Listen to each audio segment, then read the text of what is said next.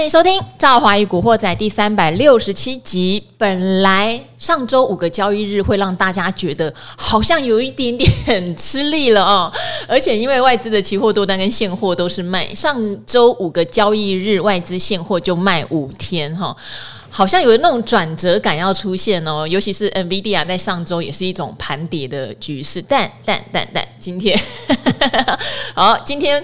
就整个很奇妙的大复活哈，今天加权指数很漂亮的涨了一六八点六六，嗯，很吉利的数字哦哈。然后呢，量也放大了，因为今天这个航海王。长荣第二根涨停板出现哈，今天的量有三千三百二十亿。当然不止长荣，如果大家有关注 AI 的话，更会发现哇，伟创在创历史新高哦。伟影虽然是开高走低，涨停板没有锁住，但也是创高。世新 KY 创历史新高，这些所谓的。AI 指标股全部都创历史新高，大牛股光宝沾到 AI 之后，今天直接涨停板。台达电哈，这个除完席之后也是强拉，马上就要填席，好，种种现象，台股该填席的填席，该大涨的大涨，好像又变成一片哈其乐融融。这个东西呢？没有关系，我们今天请来的人全部都可以解答到底发生什么事。毕竟五十年来他也看了很多。好，我们先欢迎他出场哈，就是我们的股市施工永年老师。早上好，各位听众朋友，大家好。你会不会觉得有点难呢、啊？呃。还好了，好，五十年来什么怪事没看过哈？只只有四十九年，没那么老。突然要澄清一下哦。其实我们今天在讲股市之前哦，我们在聊聊的是睡眠的话题。是的，对，因为我今天要让永年老师轻松一点，他跟我说他今天四点多就起床了。是。我那时候心里想说，哇，永年老师好拼哦，一定有什么行程，四点多就起来，然后呢，白天呢要连线，要照顾会员，然后下午要录股货。在晚上要达人秀，他自己还有直播，直播对哦，好拼哦！那到底早上四点起来做什么呢？呃，看看手机，然后看看报纸。其实是睡不着了。其实昨天晚上已经算是不错的了耶。哈，睡到四点多，你就你几点睡觉？我十点半。哦，那还行啦，六个小时不错了。你十点半就可以睡觉哦，你不看一下美股哦？你看收盘是啊？昨天没有美股啊？哦，对哈，昨天星期天，哼，对啊，嗯，呃，平常的话我也是，也是差不多都是十点半左右睡了，嗯，差不多了。好健康哦。呃，可是你这样很健康，因为你十点半睡，四点多起来，其实对身体是蛮好的。六个小时，差不多。昨天睡了差不多六个小时，嗯、算是不错的了。因为其实，在过去这十几年哈，我比较常常、比较经常的情况是十点半睡，大概差不多三点左右就起来了。嗯嗯。三点多，对，差不多三点左右，有时候两点多，有时候三点多，大概三点前后半个小时就起来了。我们的听众感冒那时候刚入睡没多久，对，其实其实很痛苦，因为那个那个睡眠其实是不足的，嗯，睡眠不足。呃，可是呢，大概要到要到五点多，五点多的时候，其实我也准备要到要上班了，到公司了。我到公司的时间差不多六点钟。哇塞！对，每天。哎、欸，其实我有时候会在早上的捷运站看到一个很像永年老师的人在台北车站，但是那个时间点我觉得不太对，因为我上班比较晚，嗯、那个时间在九点。那九点，我想永年老师应该已经在呃，已经办公室里好几个小时了。因为我们刚刚在聊，是因为我想我们的听众年龄层其实偏年轻啦，对，哦，但是。我们这种年纪呢，就逐渐会有一点睡眠的问题，尤其是为什么赵华常常会强调说，大家买股票啊，哈，即使今天这样很开心大涨哈，但如果前一阵子你有做部分获利了结的，说实话也不用特别的 care 哈，是，就是我就说了，因为你部分的钱在手，今天你要做选择，你就自由很多哈，大跌你更不用担心，因为我之前有跟大家分享过，我有重压到我自己晚上。惊醒之后，然后看看美股在跌，我就睡不着哦，所以睡眠很重要。那只是我们这这这年纪就很容易出现什么呢？睡觉其实没什么问题，可是三四点会醒，醒的时候就一个很重要的关键了，你有没有想到工作？如果或者想到你手上的股票，如果没有想到，可能可以再睡一下，睡回去啊，六七点起床上班这样子。但如果想到了，就会很不幸哎、欸，就会变成三点多就在那边辗转反侧，然后越想越多，越想我今天还有什么工作要做，或是有什么股票要不要卖？对，然后就睡不回去，完全睡不回去。那白天工作一多，就非常的累，累。对，对，好，那当时例如说，很多周遭的朋友就会跟我说什么吃差得利芝麻明啊，哈，这个东森一堆广告，或者是跟我讲说吃什么嘎巴，呃，什么对。然后一种益生菌什么的，和芝麻素，总之类似的名词。都有人所以我也跑去买，买了之后超夸张的嘞！我吃了以后好清醒哦，我连入睡都有困难的，我就想我有什么问题，真的我就想我有什么问题，后来我还请阿格去帮我查，结果他就跟我讲了一堆很有趣的名词，就类似说，例如说我的身体不是缺 GABA，是缺触动 GABA 的开关。OK，好难呢、欸，所以就差一根手指头去触动开关。他的意思是，我要去吃的东西，可能是要把开关打开的，而不是一直补充这些益生菌或是 GABA 或什么芝麻素，因为我的身体不是缺这个东西。我不知道他怎么查的，我已经有点模糊。但后来我就决定去。求助医院，我就跟我的医生，就是诊所医生说：“哎、欸，我这个很早就醒来，我入睡入睡没问题，但很早就醒来。对”，医生就开了一颗说是抗焦虑症的药。哦，他觉得我太焦虑了，嗯，超级吃下去有效到恐怖。哎，嗯，就会就会跟那个。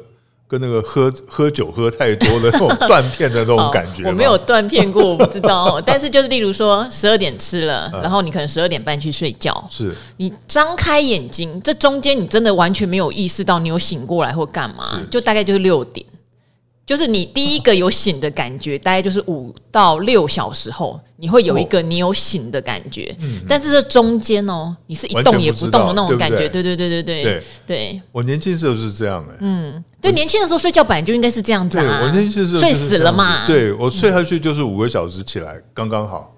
哎，就是年轻时候都是这样。嗯，可是呃，我其实我。我跟你的情况是一样，就是我睡下去没有睡着没有问题，但很快就睡着了。那可是呢，就是就是我刚刚讲的，大概两点多三点钟我就会起来了，起来就睡不着了。那其实我还没有很老的时候，我就这个样子。为什么？哎，我也没有很老。对啊，我就觉得很奇怪啊，你怎么会这个早老症？没有，但是焦虑。其实医生判断我是过度的对工作焦虑。嗯，那其实我那个时候为什么会？就是半夜两点、两点多、三点，就是还算年轻的时候，两点多、三点钟会起来的。因为我那时候烟瘾很大，你知道吗？大到就是说我晚上会突然想起来要抽两根烟，再继续睡。嗯，你会抽烟哦？哦，我以前的烟瘾可大了。哦呦，对啊，嗯，抽烟、喝酒、吃槟榔，你说嘛，哪哪一样我不会？哦，但是现在有老师看起来是蛮健康的，所以基因也是很重要。对，我全部都戒掉了，嗯、全部都戒了哦。那所以那个时候是因为呢，这个起来要抽烟，抽两根烟，可是我能继续睡。可是等到我戒烟以后呢，这个半夜醒来我就睡不着了啊，哎，就完全睡不着。可能差不多要到早上大概五点，快要五点多的时候，那个时候会想要睡了，可是要上要上班了，对，就没办法再睡，所以会觉得很辛苦，会觉得很辛苦，那个真的很痛苦。所以也有人跟我介绍的什么什么芝麻名医啦这些东西，呃，其实我都没吃过。哦，你都没吃过，可是那个东西不是药物啊？对，它是健康食品，所以我觉得。我的问题应该不是那个解能够解决的，我觉得还是心态的心理的问题，就是就是你刚刚讲的，可能压力啦，这种焦虑啦，可能不知不觉的焦虑。虽然虽然我不觉得。不觉得我有焦虑，我也是我也不觉得，对，可是应该应该是，我觉得这应该是那个问题啊。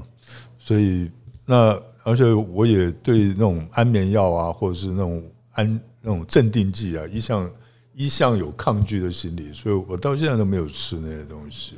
好，因为我也是会担心，所以我就先问了开药给我的医生。那他就一直讲说，以他本人来说，他吃了一年，因为那时候他诊所要扩张，他也很焦虑。嗯，他就发现睡眠就是像我一样，醒来会睡不回去。所以他说他吃了一年之后，公司营运上轨道，他就戒掉了。然后他也觉得没有依赖性。但是哈，这件事情就要把最后的 but 跟各位听众讲清楚，因为我们班有精神科的权威，是后来精神科权威就听了我跟他讲的药名之后，就很立刻的说。啊，这个是高有效而且高依赖哦。哦我说哈，为什么？他说，因为你一定觉得你一吃就解决了你之前的问题。我说对，就深度睡眠，对，然后至少五到六小时，是对。他说就是因为太有效，等你没有吃。你就会立刻觉得太痛苦了，怎么会又醒来睡不着？啊、所以你就会开始依赖，每天要吃它。但是他并不建议，因为他觉得这个药物的依赖性是比较大的。他就建议说，我在比较重要，例如说，我今天真的是从早上排到晚上，有时候我到晚上还有一些录音录影的行程，很多事情要动脑，很累，我一定要睡觉。那可以尝试着那一天前面吃，嗯、或者是像我有练早早上的垒球，啊、我可能七点要去集合，那我六点要起来。嗯、通常这种五六点规定。要起床，什么搭搭第一班飞机或高铁，啊、我就会失眠了，因为我就会想，会完了完了，对，五点要起床，完了完了，就会莫名失眠。就算我十一点在床上滚，我也睡不着。好像这种时候，你就可以考虑吃一颗，让你早上起来是神清气爽，早起。因为那个药物吃了是倒是没有说后面会昏昏沉沉。对，他说你遇到关键时刻。你在吃，但如果平常你觉得你可以应付，就算你没有睡好，隔天的工作还是能应付。你还是先训练自己，半夜起来的第一件事，不要想到工作，不要想到股票。好，好，所以这个 ending 就跟大家解说一下哈。我觉得我的医生同学讲这个。呃，方式我觉得不错，嗯、我现在就这样做。对，对，对，我必须要很足够休息的时候，我才会去吃。对，OK，对对，偶偶尔 吃一下。好，那大家如果在睡眠上有很多可以辅助，让你发现改善你的失眠，或改善你早起，嗯、改善你半夜一醒来会焦虑的方法，对，也欢迎大家留言，好不好？是的，好，这个已经变成现代人的文明病了。没有错，好，好，好，讲了那么多，就回到今天的盘面哦，就是有颜老师可以解读一下。像今天这样的盘面，但是搭配上礼拜，其实外资不断的卖，今天其实外资筹码也不理想哦，期货也小多单而已，但现货并没有捧场。嗯、对，那怎么来看待这样的盘势？我觉得这两天的。呃，应该上礼拜五的时候还是跌嘛，哈，就小跌而已。它还是开低走高。那今天的这么强势的走势呢？我其实我觉得其实有一个最主要原因，就是因为就是说长荣它出息之后已经两只涨停板，两根停板就填了十七块钱左右。是的，哦，那可是它的息是七十啦，嗯、所以目前的话是说，如果你有参加长荣的除夕，那你有领到股息七十嘛？当然还没有发放哈。是，然后再加上这两天有十七块，等于就赚了这十。十七块了，对，哦，也是还不赖了，对对，还算是不错了。那可是它的意义，它的实质上的意义是什么？因为呢，在除夕之前，包括我在内哈，我们必须要承认哈，包括我在内，我都认为说，呃，长荣要要完全填息是不可能的事情。嗯，完全填息就是要涨到七十块钱。对我，那我认为是不可能的事情。不可能的事情的原因是什么？是因为呢，它的今年的业绩呢？它的营收盈余跟去年相比，那是完全不能比的，而且呢，往后应该是会更差哦，不会更好。那所以呢，我一直在强调，就是说，一只股票能不能填息呢，要看它的未来的营运状况。那么，其实其实货柜轮呢，不管怎么看哈，你说它的未来要很好都很难。所以我们认为。呃，它要完全填息不可能。那我觉得说，当时我认为说，一只涨停板大概就差不多了。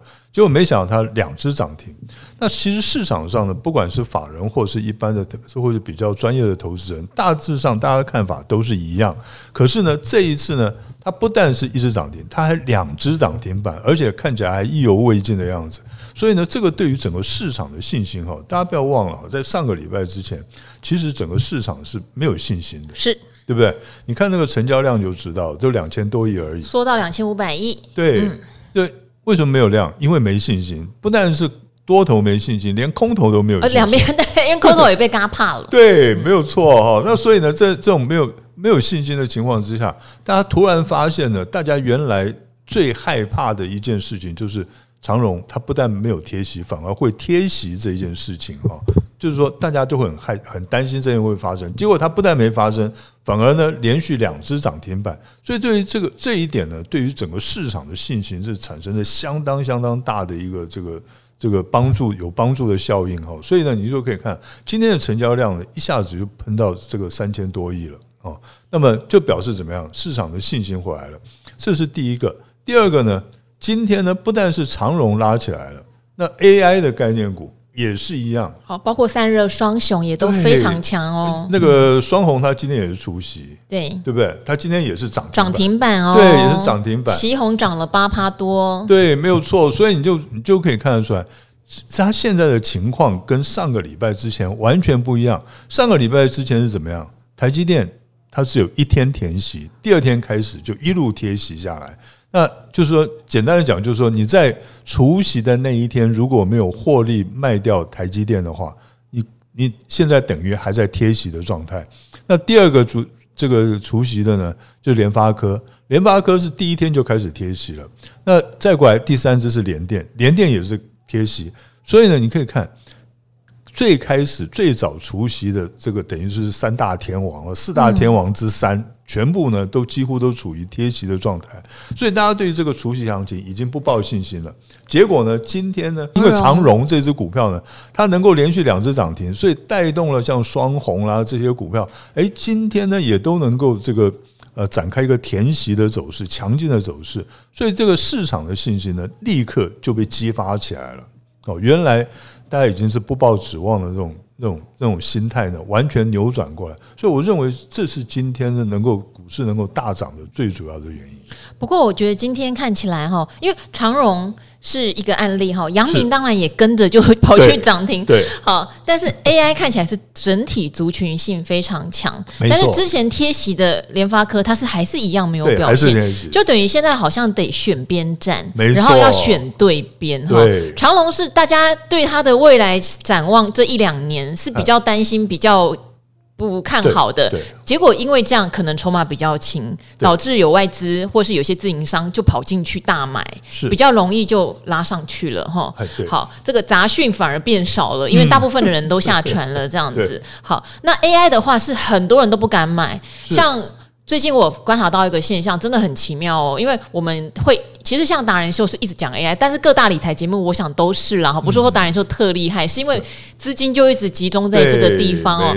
那后来就会有一些声音，例如说会跑来留言说，不要再讲伟创了哦，红海比它划算多了，便宜多了哦。这伟创这种今年的营收都还是负成长的，到底有什么好说的？说完又涨了两三天，又创了两三天的新高。越是大家骂说你们不要讲了，这已经创高了还讲，它就越创高。是。很机车啊，对。哦，很机车啊，啊，市场就是这样子反市，就是反群众心态，对，没有错，本来就是这个样子哈。那不过呢，对于长荣呢，我可以跟大家稍微的解读一下，它为什么能够连续拉两只涨停？那第一只涨停的原因是因为呢，很多的大户他们呢，为了要避税，哦，为了要节税，避为了要避税，所以呢，他们在这个他们。先把这个现股，长荣的现股先卖掉了，然后呢，在除夕的前一天，他跑去买权证。他买权证呢，因为他那个权证它是不受到除夕的效应的，所以不影响它的股价。那因为他们买了太多的权证了，所以呢，自营商他是肇事者，他只好呢去买这个现股，哦，去买现股，那做相对的这个交易。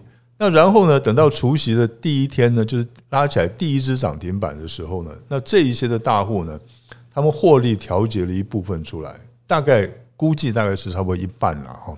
那就是当天买的一半，就前一天买的一半的这个这个权证呢，他们获利调节，所以呢，当天呢，当这个自营商的肇事者呢，他也不得不卖出了一半，哦，卖出了一半。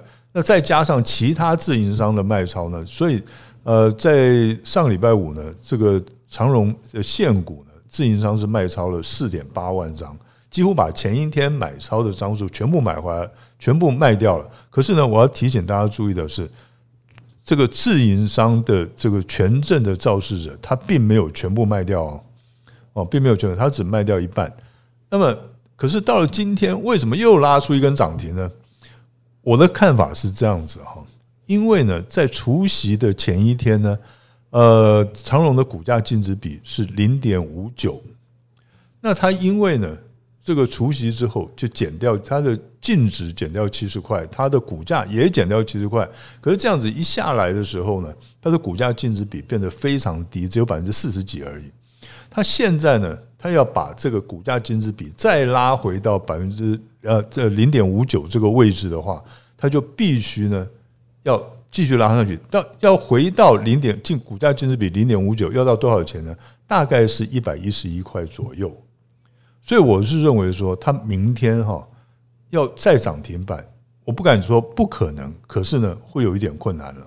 那而且呢，明天呢如果它到一百一十块以上的话，那我觉得卖压会很重，哦，卖压会非常重。那所以明天开高走低的可能性会比较高一点。我指长荣啊，哦，那至于说阳明哈，那我想阳明现在大家看一下哈，大家可能会对这个，因为明天阳明要除息，大家可能会想说，哇，长荣都两只了，那阳明也该来个一两只吧，对不对？可是我觉得阳明恐怕没有办法，因为他在除夕之前他已经涨了，呃。应该算是不到不，呃，应该它二十块哈，已经涨了九块多。因为它今天涨停啊，它除夕前涨停了。对，对，不是除夕后哦，没有错。所以它我们我们这样子讲哈，因为它在除夕前已经已经涨上来了，因为它在上礼拜五呢也已经涨了四趴多，今天又涨了十趴，所以你这样你要这样子算哦，你应该是把它的除它在。除夕之后的填息行情，它已经先发动了，它已经等于先填息了。它填息了，其实它填息比例已经相当高了哈，在九块多不到十块，它填息的这个这个空间已经达到百分之四十七了。所以明天如果你按照比例来讲的话，因为长荣呢，即使明天再来一根涨停的话，它的填息的比例还不到百分之四十七，那所以你就可以想说。那阳明凭什么它的填息的比例会比这个呃长荣还要来得高呢？所以我觉得明天阳明要拉涨停，困难度非常非常高。好，就是。我觉得还是像上礼拜我跟大家分享的啦，你先确立一下你对它的期待到底是短线还是长线哈。因为呃，像小哥他去日本回来哈，他自己有开直播，他自己从筹码上来看，就有短线客是在等长龙的出席后是哈，就是这个短线客可能不会一两天，就像。永良老师讲的，可能三四天，对，但是他也不是要跟他天长地久，这一定要记得哦，不是说涨五根停板之后完成填息，好，比较没有这个企图心了。目前看起来是这样，但在筹码上面，就刚刚讲的，有人确实是趁除夕后进去抢短，不管是权证大户也好，或是像刚刚讲的比较偏。短略短哦，不是隔日冲而已，就是可能三天这样的人是有在里面的哈。好，那今天还有一个新闻，我觉得我也想跟尤老师讨论一下，因为大家都知道，呃，赵华之前哈有很长很长一段时间有注意这个一七九五的美食哈，美丽的美时间的时。那后来在之前我说我已经卖掉一半，这个我也有跟听众朋友好好的分享我的心得是什么。好，今天它就出现比较明显的重挫哦，今天跌破三百大关，甚至一地出到一。一度触到跌停板，对，那我就想跟永老师讨论这个事情，因为今天这个消息出来之后，我就看了一下，哎，他是因为有一个香港的董事大股东哦，他决定要把持股申报转让。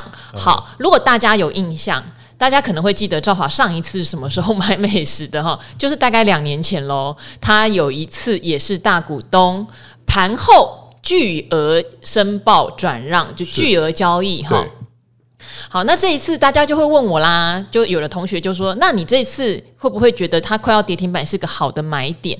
我说：“可是我看完理由之后，我可能会观望一下哦。这个仅供大家参考哦，仅供大家参考哦。为什么会观望一下？我现在只是跟大家分享我观察的心得哈。上一次美食的巨额申报转让哈，是一家对冲基金。对冲基金哈，这个我再帮大家复习一下。对冲基金为什么我会有了解？因为东森集团就是被对冲基金卖出来的哈。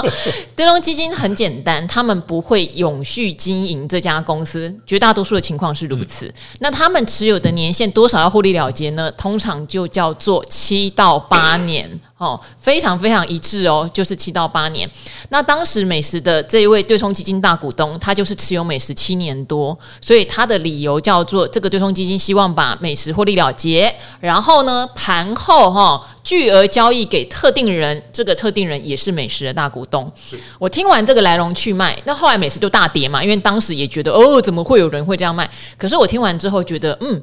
这个理由我是接受的，我觉得对冲基金七八年后获利了结太合理了。然后他也没有转让给其他很奇怪的人，他是转让给一些特定大股东啊，等于公司很爱惜这批筹码嘛，就把它分散的接回来了。对对。对，那那时候公司的股价又是从大概我记得一百三、一百四跌到九十几块，哈，是这样的一个情形。那再加上那时候其实可以预估它一些什么血癌用药啊，哈，一些戒毒药、减肥药，其实都已经有市场这样子，好。那是当时的情形。是好，那这一次为什么要申报转让？哈，根据公司发表出来的新闻稿是这样，他说呢，着眼于流动性的提升，大股东的持股希望降到百分之五十以下以下哦。哈，那如果这个香港的董事好这样把它卖出来之后呢，大股东持股就降到大概四十八趴。嗯哼，哎，OK，好，大股东希望流通一点，然后把持股卖出来，通常啦。通常是在要申请公开发行或挂牌那时候，券商会说你太集中哦，这样上市会没有筹码哦。你要分散，你一定要干嘛？抽签给一般投资人，什么都可以。对，我还蛮少听到挂牌这么久之后会说大股东想要持股分散一点。好，这个是我第一个内心小小的疑问。然后，然后呢，他就说这笔交易已于开盘九点多完成，由外资大型财务投资人接手。好。为什么不是盘后去找特定人交易呢？盘后你的交易比较不影响股价呀。对，你盘中九点多你就把它倒出来，当然会跌停板呀。好不好？所以我有点不太懂，除非除非是为了砍低价格给这个所谓的外资特定人，哼、uh-huh.，不然我不太懂啊。你已经有规划好要分散持股的话，你有很多方式是不用这样子去把股价灌到跌停板的。好，所以这些理由我看完之后，我虽然觉得，哎，短期之间一家获利这么好，而且在成长的公司出现杀到跌停板的状况，是会让人很想减。是，可是理由我实在是没有办法像上次那样马上判定说好像都非常 OK 没有问题这样子，所以我会先观望。那后来有鸟老师来，我就说我这样判断，我想请有鸟老师给我一点建议，这样 OK 好、嗯、好，我这样讲了哈，他的他讲的话就是应该说前言不对后语，啊、就是矛这个他讲的这个应该说他的台词然后他的说辞，那其实有矛盾的地方。你看第一个他讲说。他是大股东，希望把他的筹码呢能够分散出去，哦，能够分散出去呢，让它增加它的流动性。请问一下，在市场上的筹码比较少，资金比较多，它的流动性比较高，还是呢筹码比较多，流资金比较少，流动性会比较高？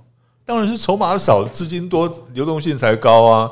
那你怎么可能说我把我现在把股票散出去了，然后呢让大家去买？那它的它的流动性会比较高吗？不会啊，这样知道我意思吧？对，但是我想他的意思是，反正股权可能分散到很多地方，然后所以他可能每天的成交量也许会比较活络。我不晓得他的用意，但是其实说真的，我觉得每次的成交量没有到很不活络。Okay, 对对对对。然后第二个呢，既然你的意思是说要把你的股权分散一点，然后呢才能够刺激它的成交量的话。那么，请问一下，为什么还有特定的外资他要进来买？对啊，那这个外资是怎样买了以后就散到市场上嘛？不然成交量也不 太会。那他也是要再卖的意思吗？他他等于算是个批发商，是不是？所以，所以我是说，他的矛盾的地方在这里。那其实呢，哈，这种讲法就是说我希望大股东希望把他的筹码呢能够分散一点，能够呢让大股东的持股率降到百分之五十以下。其实呢，他用个白话文的讲法就是怎样？就是我要卖股票，就是这样子而已啊。那你为什么要卖股票？因为我觉得我已经赚够了。说实话，涨很多了。说实话是涨很多了。对对啊，对啊，他就是我要卖股票而已，就是这几个字而已啊，没有别的，没有别的意思了。讲讲多了都是嗯，都是有一点点画画蛇添足吧。我觉得那个那个都不需要解释太多了。好，其实赵华分享这个讯息，是因为我自己在这个频道 讲这种股票讲了非常多次，然后我也是想借此跟大家分享，说我自己在这样的事件里面我怎么做判断。但我必须讲哦，我的判断并不代表说哦，它的股价就不会涨了，不是这样，是我自己。要不要在这个时间点去减它？好，假设我没有减，好，我今天就真的就按兵不动，我没有减。过几天它喷上去了，我也不要觉得哦，你看吧，人家讲的可能是实话，所以喷上去了，怎样怎样怎样。好，我不，我不，我不会有任何的这种情绪在里面哈。但是如果今天我这样做完判断，而它的股价哈，假设假设有继续下修，我会回到它到底明后年的成长性来判断，因为它算是一家法人。拜访的时候，他还蛮愿意给资料的公司，啊、所以今年、明年甚至到后年的 EPS 都有法人在做预估。假如他又回到了一个我觉得相对合理的价钱，毕竟当初我也爱他爱了蛮久的、哦，是啊是啊，我就会考虑来承接了，我就会忘记公司这么奇妙的一个借口和理由，这样子。好，这是我个人的一个判断法哈，也分享给听众朋友们参考看看。是的，嗯，赞成。好，那今天的话，我们看到很多有这个含着全息的公司哈，可能现在对未来也充满了希望了哈。但我自己个人的话，我还是会比较倾向是，我对它的呃营运的稳健度有把握的。嘿，我觉得真的会不知不觉，它就慢慢的去填。像有很多朋友会问我，像群光这样的公司哦，因为之前也跟大家分享，它就是一家呃稳定的获利公司，然后股息也配发的不错，今年是配七块半。那刚除完是贴息，贴贴贴贴贴，可是这几天也慢慢的涨上来哈，现在大概九十九块多。其实你把股息加进去的话，它是没有到填息，但是你已经没有已经没有贴了，哦，也没有贴了，对对对，它已经很接近。那如果接下来股价再继续涨的话，你就往填息的路上迈进了。对 对，好，那重点在 这几天我根本没注意这件事，是因为今天大涨很多电子股涨，我就看了它一眼哦。他已经把至少这个 几乎都填死了，好，几乎已经把它涨回来了哈。好，所以有时候就是这样，晚上才睡得着嘛，好不好？我就是不想要再那个为了股票担心了哈。好。那今天非常谢谢永年老师，后面拉里阿扎讲了很多。那大家有什么疑问的，也欢迎留言给我们哦，哈，我们也会尽其所能的解答哈。对这个睡眠有任何建议的，也可以提醒我们一下，是，我们也想学习一下，很希望。好，好，那今天古惑仔就先到这边了，跟永年老师就一起跟大家说拜拜喽，拜拜。